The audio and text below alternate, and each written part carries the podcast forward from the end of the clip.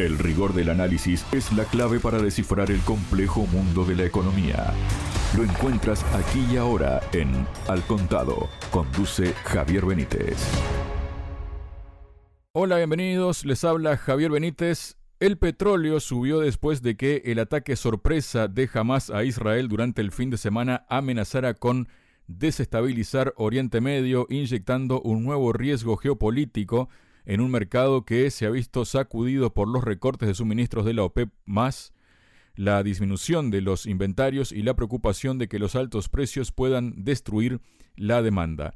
Para hablar sobre ello y cuestiones vinculadas estoy junto al analista internacional Iñaki Gil de San Vicente. Iñaki, bienvenido a Radio Sputnik. ¿Cómo está? Muy bien, gracias. Muchísimas gracias a usted, Iñaki, por haber aceptado la invitación. Bueno, la cuestión es que los comerciantes temen que una escalada de la violencia pueda provocar una guerra por poderes que involucre a Estados Unidos y Teherán. Esto en el ámbito tanto regional como petrolero también. ¿Qué nos puede comentar al respecto, Iñaki? Bueno, pues en la escalada sí puede llevarle a Estados Unidos, a Israel y a otras potencias occidentales a presionar en todos los sentidos, ¿no? A presionar no solamente por la escalada de los precios del crudo, que también, también por la escalada de otras consideraciones, por ejemplo, por el lugar geográfico estratégico, geoestratégico que tiene Israel, el Estado sionista y Palestina en, en todo el estrecho y todo el canal de Suez y en todo el área, ¿no? Y aparte junto eso también por el peso que la influencia y digamos la situación económica que puede quedar eh, para Israel, que es uno de los grandes emporios en alta tecnología de vigilancia, de represión, etcétera, ¿no? Y también para la cuestión que puede implicar para los pueblos musulmanes el ejemplo el ejemplo palestino, de tal forma que muchos conflictos que están soterrados o en tensión puedan dar saltos hacia una mayor oposición al sionismo y al imperialismo. No solamente es la cuestión de como se dice, que también es cierto y para muchos es fundamental, ¿no? Pero debajo de eso hay otras cuestiones que pueden ser igual de importantes o incluso más. Entonces, teniendo todo esto en cuenta, sí es posible que los nervios cundan en Estados Unidos, cundan en Israel, cundan en la OTAN, porque sabemos que los nervios ya han cundido y la tensión de la incertidumbre está azotando a otro de los problemas de las áreas claves en el mundo ahora, como es Ucrania, ¿no? Entonces, si no controla el imperialismo, si no controla rápidamente Palestina, si no controla rápidamente los efectos boomerang que todo eso puede tener, puede encontrarse con situaciones que se le están yendo de las manos, ¿no? En todos los sitios, ¿no? Y eso es muy inquietante. Entonces el imperialismo puede responder, lo más probable es que así lo haga, puede responder endureciendo todas las posturas y endureciendo todas las medidas, ¿no?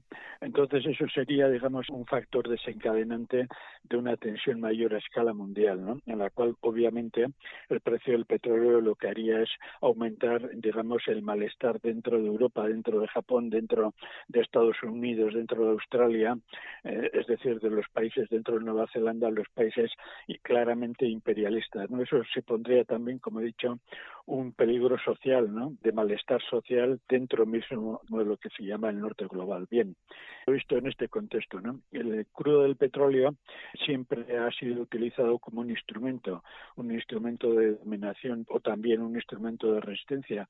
Los acuerdos, por ejemplo, entre Arabia Saudí y Rusia y en parte indirectamente por Irán para controlar el precio era un golpe muy fuerte contra la estrategia norteamericana de golpear a Rusia. ¿no? Bien, con toda esta situación sí aumentan los factores de riesgo de que eh, la situación se le escape de las manos a Estados Unidos y los que se llaman los halcones, que en estos momentos están en Estados Unidos y también están en Israel y en Europa, lo que se llaman los halcones, decidan dar un, paso para adelante. ¿no? Para concluir dentro de este panorama, insisto, donde el precio del crudo es muy importante, está en la última reunión de la Unión Europea en el Estado español, ¿no? y lo que un comentarista ha definido como que la Unión Europea ha decidido ya pasar directamente a ser una potencia geoestratégica en el mundo, ¿no? No simplemente una potencia económica, ¿no? Bien, eso añade todavía más tensión y aumenta, digamos, el bloque del norte global frente al bloque de la multipolaridad del sur global, etcétera, etcétera. Ese es el panorama. Insisto que mm, el aumento del precio del crudo siendo muy importante, solamente se puede entender la razón que está dentro de eso, dentro de ese aumento analizando el conjunto de problemas desatados desde hace unos años a esta parte. Iñaki, según la RBC Capital Markets, una de sus analistas, Kelly McCroft, dijo que Irán sigue siendo un comodín muy importante en la región, ¿no? En todo lo que tiene vinculado con el petróleo y se prestará atención a la fuerza con la que el primer ministro israelí Benjamín Netanyahu culpe a Teherán de facilitar los ataques. Si Israel dice sale e implica directamente a Irán, probablemente será difícil para la administración Biden seguir adoptando un régimen de sanciones tan permisivo contra Teherán. Además, el esfuerzo liderado por Estados Unidos para asegurar un reinicio diplomático radical con Arabia Saudí parece encontrarse en una situación muy precaria. Si bien los dirigentes saudíes han insistido en que Israel haga importantes concesiones a los palestinos como parte de cualquier acuerdo de normalización, dados los acontecimientos del fin de semana, es difícil imaginar que un gobierno que ahora está en pie de guerra, acepte esos términos. ¿Cómo se colocan estas piezas del puzzle en el tablero, Iñaki? Bueno, se colocan en diversos niveles dentro de los niveles de gravedad que está adquiriendo la actual situación socioeconómica mundial y política mundial, ¿no? Hay que partir de un hecho. Ya todos los analistas económicos ya saben que, bueno, que la recesión ya es un hecho, que Europa está en recesión, que Japón está con la soga apretando, que el crecimiento chino, aunque sigue produciéndose lo mismo que el ruso y lo mismo que el de otro país, el de Indonesia, está ahí, sin embargo son crecimientos menores, pero que la situación económica de Estados Unidos es bastante inquietante porque está hundiéndose el consumo interno, ¿no? Y en la medida en que la depresión aumente, de la recesión se pase a la depresión, que eso se calcula que podrá suceder en el 2024, a lo largo de toda esta tensión, el resto de problemas se irán agudizando, ¿no?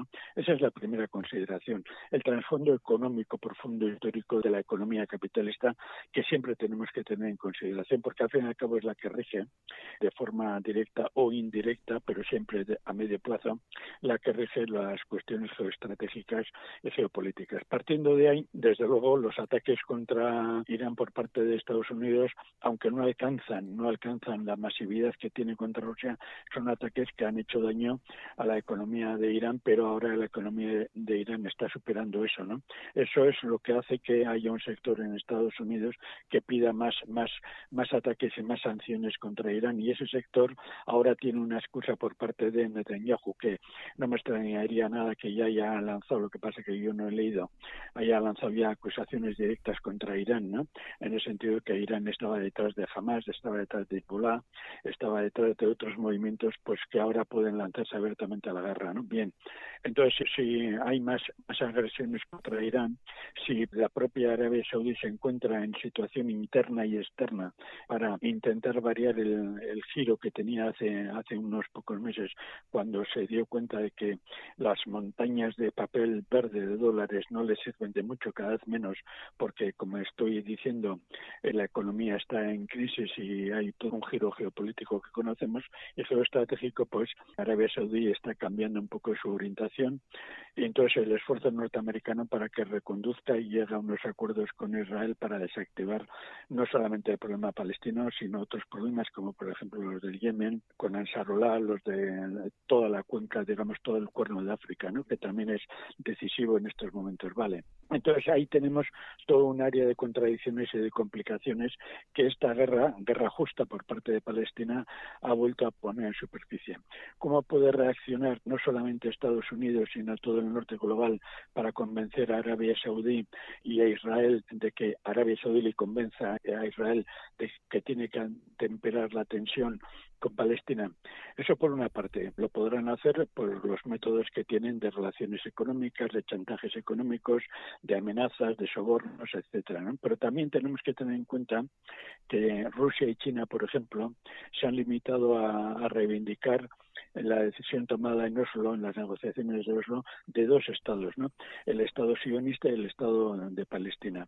Cuando eso ahora ya en el año 2023 es literalmente imposible porque prácticamente no queda territorio. Sería un Estado ficticio con unos territorios separados bajo la dominación eh, israelí, serían bantustanes conectados por corredores permitidos, permitidos por Israel, una cosa parecida a eso, a los bantustanes permitidos en su tiempo por Sudáfrica, cuando Sudáfrica eh, todavía era un régimen racista ¿no? y pro-occidental. Y eso no es un Estado, y eso los palestinos no lo van a aceptar nunca, ¿no? Y por eso los palestinos lo que están reivindicando es un solo Estado palestino, y eso va a plantear muchos problemas. Bueno, los palestinos que ya están superando, hace tiempo que han superado, digamos, la aceptación de la Autoridad Nacional Palestina, ¿no? De Abu Abbas, que prácticamente no tiene ningún control efectivo y real ya sobre Palestina, no lo tiene sobre Gaza, eh, prácticamente ya no lo tiene sobre Cisjordania, tiene un control muy pequeño, pues sobre toda la corrupción que hay, sobre la burguesía que palestina que se ha enriquecido con el dinero que ha llegado a Palestina con los acuerdos de Oslo, pero no se ha el pueblo no ha mejorado, sino que ha empeorado bien. En ese contexto, Palestina, la masa del pueblo palestino, no quiere, no quiere ni remotamente llegar al mito ese imposible, como he dicho, de dos estados. ¿No? ¿Qué se presenta aquí? Pues se presenta una situación como hay otras en el mundo. Cuando diferentes subcrisis se van interconectando en el mundo, pues esas subcrisis llegan ya a una situación prácticamente explosiva, ¿no? Y en esa situación explosiva las chispas pueden salir por muchos sitios, ¿no? Y aunque es de esperar que no haya una conflagración nuclear, aunque es de esperar eso, se puede haber eh, una tendencia al aumento de las guerras regionales, ¿no? Que de hecho es lo que está pasando, ¿no?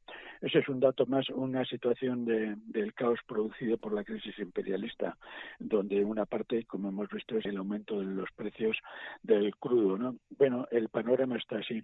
Por de pronto, yo no creo que, dadas las circunstancias internas en Estados Unidos, dada la situación de tensión dentro de los republicanos, dado el agotamiento y el desprestigio dentro de muchos sectores de los demócratas norteamericanos por el aumento de la lucha de clases, las huelgas, eh, la ruptura del Partido Demócrata con el clan Kennedy por una parte, el envejecido y senil Biden por otra, eh, otros sectores demócratas que están planteando que hay que rejuvenecer el partido, la Cámara Harris, etcétera, cosas de estas, ¿no? Bueno, vamos a esperar, vamos a tener que ver unos meses de mucha, mucha, mucha incertidumbre pero que no, pienso yo que no van a dar el paso a un choque profundo y total porque en contra del desorden y del caos y el descontento que reina en el llamado occidente colectivo, en el llamado Oriente colectivo, en la multipolaridad o como se quiera denominar, o en el subglobal, eh, domina una mentalidad muy fría, muy metódica, muy clara, porque esa mentalidad no quiere que haya una guerra total con Estados Unidos. ¿no? Saben que el tiempo va a su favor, saben que van avanzando, saben que en estos momentos la economía occidental va bajando, saben que la economía de Rusia y de China va bajando menos, incluso va subiendo, la economía rusa va subiendo porcentualmente, etcétera, etcétera. Entonces no les interesa ahora que haya una guerra. Si interesara que hubiera una guerra a Rusia y China, Rusia ya habría entrado y habría ocupado, en estos momentos habría ocupado eh, prácticamente toda Ucrania, ¿no?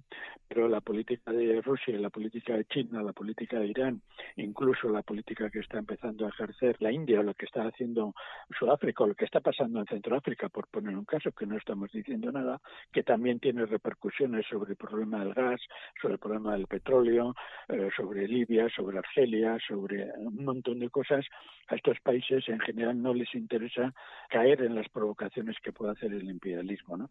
Bueno, veremos que frente al desconcierto y los nerviosismos de un imperio que por ahora va retrocediendo, la frialdad y el punto de vista equilibrado del mundo que está emergiendo se imponga sobre esa, esa pérdida de, racionalidad imperialista.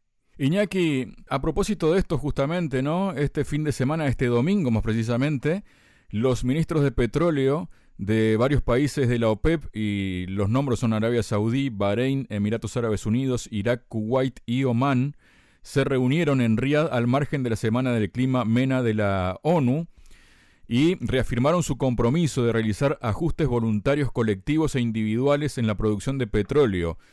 Además, los ministros reiteraron la voluntad de los países de la Declaración de Cooperación de tomar medidas adicionales en cualquier momento en sus continuos esfuerzos para apoyar la estabilidad del, mercado basándose en la fuerte cohesión de la OPEP Plus, dijo la agencia de noticias estatal saudí SPA. La OPEP Plus, recordemos que en junio acordó prorrogar hasta finales de 2024 los recortes voluntarios introducidos por primera vez en abril. Las bajas de bombeo adicionales de Arabia Saudí y Rusia se extienden hasta finales de 2023 y están sujetos a revisión mensual. El asunto es que los ministros de la OPEP y sus aliados liderados por Rusia no hicieron cambios el miércoles pasado en la política de producción después de que Riad y Moscú dijeran que mantendrían los recortes voluntarios de suministro para apoyar el mercado. Y esto significa que ahora la tendría más complicado Estados Unidos en su intento de que se bombe más petróleo para sus conveniencias económicas, ¿no? De cara también a las elecciones del próximo año. ¿En qué lugar deja esto no solo a los miembros del OPEP Plus, sino también a Estados Unidos? Iñaki sobre todo a Estados Unidos le dejan un lugar que ya se veía venir desde un principio, ¿no?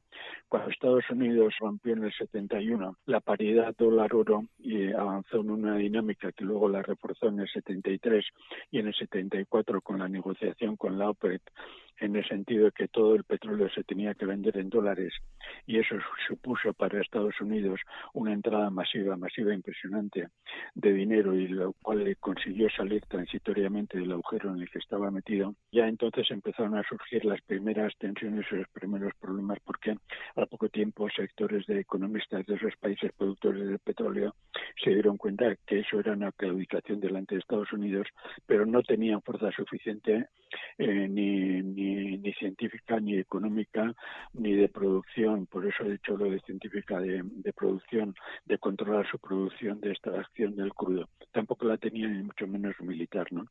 Eso se hundió durante toda la década de los 80, estuvo en tensión, pero sobre todo fue a partir de la década de los 90 con toda la prepotencia impresionante de Estados Unidos, cuando Estados Unidos obligó a los países de producción de petróleo a que pagaran sus guerras, ¿no? Pagaron las dos guerras contra Irak, pagaron parte de la, de la, guerra posterior de ocupación de Afganistán y sobre todo eh, vieron que Estados Unidos no tiene amigos, tiene siervos, ¿no? Es aquello que dijo que dijo Kissinger, ¿no? Es malo ser enemigo de Estados Unidos, pero peor es ser amigo de Estados Unidos, ¿no? Entonces estos países se han terminado dando cuenta y no se fían ni pía, ni pío, no se fían nada, de, no solamente de Estados Unidos, sino de Occidente. Eso está claro ya desde la mitad de, la década de 2010, ¿no?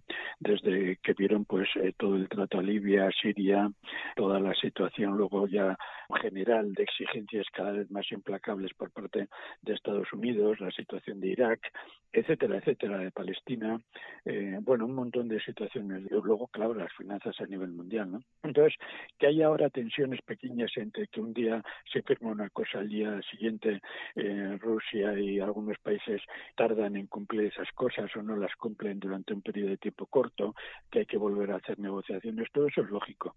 Es lógico porque hay facciones dentro de ellos, hay tensiones y también hay presiones eh, por parte del imperialismo para que en esos países se abandone lo firmado. Esas presiones ya no tienen la fuerza, como he dicho, la fuerza que tuvieron antes, ¿no? De, durante toda la época de los 70 y de los 80, ¿no? Y por tanto tenemos que ver todas estas eh, minucias pequeñitas o sea, eh, firmas, acuerdos para finales del 23, para finales del 24 que están para pasado mañana, ¿eh? que están para pasado mañana, las tenemos que ver a medio plazo, que es cuando los efectos profundos se van viendo. ¿no? Es cierto que ahora Estados Unidos tiene cada vez menos reservas de petróleo, eso se sabe, porque ya el petróleo del fracking ya está llegando a su límite y es tiene unos efectos devastadores sobre la naturaleza, las reservas de petróleo las han tenido que movilizar a todo correr, no tiene reservas en armamento y Estados Unidos está llegando ya, digamos, ya a un límite, a un límite insostenible, ¿no? Entonces, eso va a llevar a Estados Unidos a, intentar por todos los medios. Pero bueno, yo insisto que estas pequeñas cuestiones de, firmas que, o pactos que se hacen, pero que no, eh, algunos los firman, otros no, o se, firman más tarde, etcétera, eso entra dentro de la línea media, de la evolución media, por tanto tenemos que tener un tiempo más largo de apreciación, porque mientras tanto puede ocurrir, por ejemplo, lo que ha sido ahora el paso de Palestina para defenderse de la brutalidad eh, sionista, pues puede trastocar determinadas estructuras sociopolíticas, etcétera. Pero mientras el trasfondo, las corrientes internas que llevan la economía, mientras el trasfondo sigan, como hemos explicado antes, de una tendencia clara a avanzar a recesión y luego posiblemente a un ahondamiento de, la depresión desde que sufrimos desde el 2007 desde, desde el 2008 mientras que esto sea así pues el panorama es como lo estamos viendo no hay que mirar siempre la cresta de la ola, de acuerdo totalmente, pero las crestas de la ola dependen siempre, en último caso, del mar de fondo. Y esto es lo que tenemos que tener en cuenta. Muchas gracias, Iñaki. Muchas gracias a vosotros.